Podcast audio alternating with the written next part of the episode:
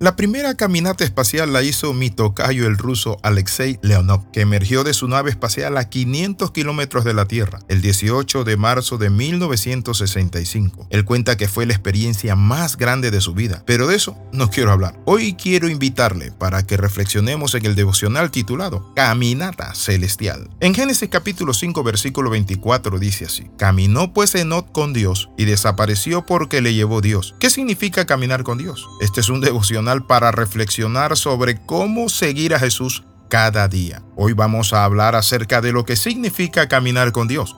Pero la pregunta que quiero hacerle a usted es, ¿Camina usted con Dios o lejos de Dios o huye usted de Dios? Caminar con Dios significa lo que dice Génesis 17.1. Era Abraham de edad de 99 años cuando le apareció Jehová y le dijo, yo soy el Dios Todopoderoso, anda delante de mí y sé perfecto. Una vida regulada por su voluntad, inspirada por su espíritu y dedicada a sus propósitos. Eso es caminar con Dios.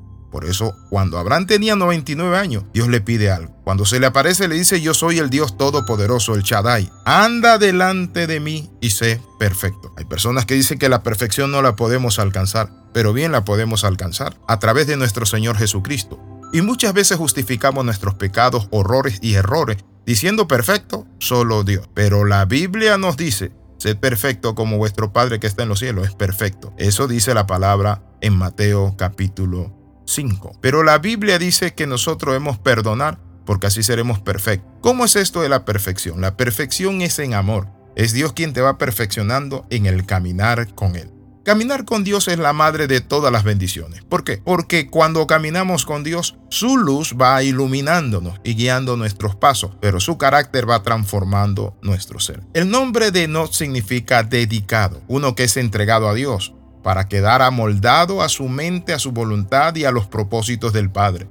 Es vivir completamente en comunión y acuerdo con Dios. Se puede lograr esto en pleno siglo XXI. La pregunta es, ¿cómo se logra? ¿Cuáles son los pasos para que una persona sencilla, humana, que vive en un mundo imperfecto, pueda caminar con Dios? Hoy vamos a ver los pasos.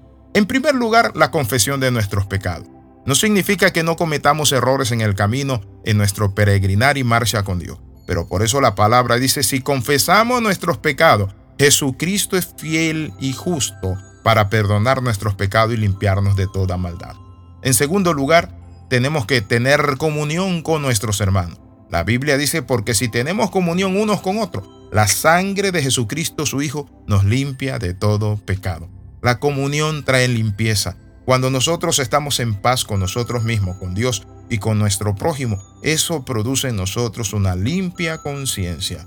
En tercer lugar, usar el vehículo de la fe. En Hebreos capítulo 11 versículo 5 presenta a Enoch como uno de los héroes de la fe. Lo que está escrito de él tiene un gran significado y dice así, por la fe Enoch fue traspuesto para no ver muerte y no fue hallado porque le traspuso Dios y antes que fuese traspuesto tuvo testimonio de haber agradado a Dios. Mi amigo, qué lindo es el testimonio de haber agradado a Dios. Qué lindo es cuando Dios testifica por nosotros. ¿Se acuerdan de nuestro amigo Job? La Biblia dice que llegó Satanás a presentarte delante de Dios. Vino y se presentó con los hijos de Dios. Y la Biblia dice que Dios recomendó a Job. Y Dios le dijo a Satanás, ha visto mi siervo Job, que como él no hay otro en la tierra. Es un hombre perfecto, es cabal, es recto, es un hombre de temor de Dios, es un hombre irreprensible y Satanás acusó a Job delante de Dios. Pero Dios prevaleció en su concepto y en su testimonio que tenía de este hombre. Cuando hablamos de caminar con Dios, estamos hablando de caminar en un acuerdo mutuo. Por eso la Biblia dice andarán dos juntos y antes no se han puesto de acuerdo. Amós capítulo 3 versículo 3. Eso significa que los dos hablaron, se comunicaron, se pusieron de acuerdo. Un hombre con Dios. ¿Podemos nosotros? Claro que sí. Todos nosotros fuimos llamados a caminar con Dios. La buena compañía con Dios hace corto el viaje. Enoch caminó con Dios en medio de la maldad de este mundo. Y eso dice la palabra de la siguiente manera. Y vio Jehová que la maldad de los hombres era mucha en la tierra y que todo designio de los pensamientos del corazón de ellos era de continuo solamente al mal. Y se arrepintió Jehová de haber hecho al hombre en la tierra y le dolió en el corazón. Eso dice Génesis capítulo 6, verso del 5 al 6. Pero sin embargo la Biblia habla que en medio de esa oscuridad salió un lucero. Y ese lucero era este hombre de Dios, Enoch. Dice la palabra y caminó con Dios. Significa un creciente conocimiento del Padre. La luz en este camino resplandece más y más. Es decir, caminar es crecer hasta llegar a alcanzar la estatura de la plenitud de Cristo. Caminar con Dios significa estar expuesto a su luz para que su luz muestre nuestros defectos y nosotros corrijamos nuestros pasos. Por eso el salmista decía, Señor Padre, guía mis pasos por senda de justicia por amor de tu nombre. Eso se le conoce como pureza de corazón. No te podrías imaginar a un Enoch tomando parte de los pecaminosos placeres del mundo. Claro que no.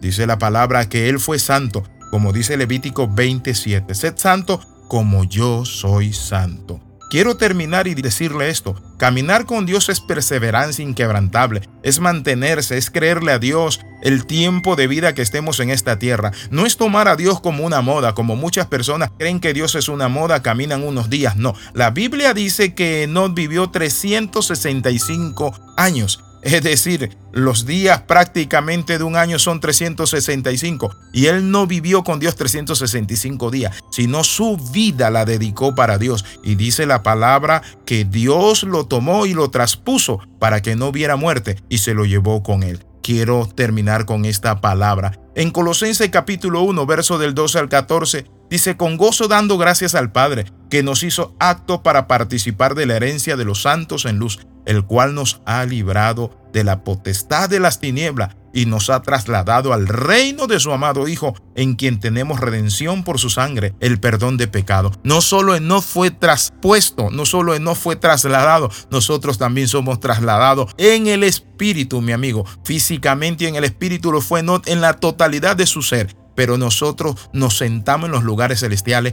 porque amamos a Dios. Bendiciones de lo alto. Le saluda el pastor Alexis Ramos. Recuerde las 13. Comenta, comparte y crece. Nos vemos en la próxima.